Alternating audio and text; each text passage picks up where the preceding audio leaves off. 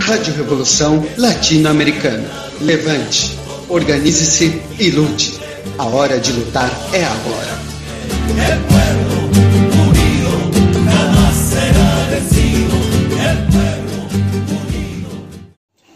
Olá, bom dia, boa tarde, boa noite. Meu nome é Danilo.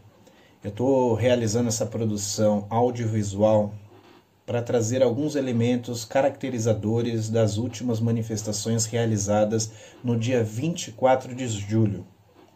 À vista disso, eu elenquei 10 elementos que eu achei importante para nós debatermos no segundo momento. São eles: ponto 1. As manifestações do dia 24 do 7 foram relativamente menores quando comparadas às outras manifestações. Ponto 2. A manifestação estava compartimentada em feudos de diversos tamanhos, pequenos, médios e grandes. Ponto 3. As centrais sindicais estavam no final da manifestação, realizando atos de si para si, sem conexão alguma com outros setores presentes na manifestação. Ponto 4 o Partido da Causa Operária, PCO, estava operando sua política com um caminhão particular, diferente dos outros dias. Ponto 5.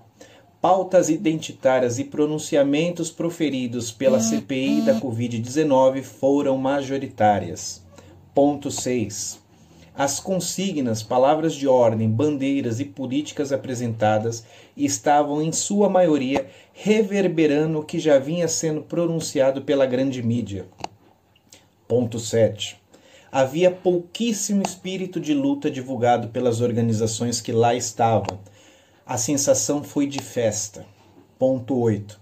Diferentemente das outras manifestações, o PDT colocou um maior bloco na Avenida Paulista. Ponto 9. Houve maior truculência da Polícia Militar na Avenida Paulista. Isso pode ser visto no maior número de abordagens realizadas pelos policiais sobre os manifestantes, em especial sobre a juventude. Ponto 10.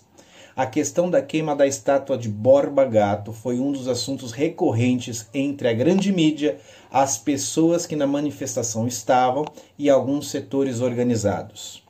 Esses são os 10 pontos que eu achei interessante de elencá-los. E aqui eu agradeço a atenção de todos e todas. Rádio Revolução Latino-Americana. Levante, organize-se e lute. A hora de lutar é agora.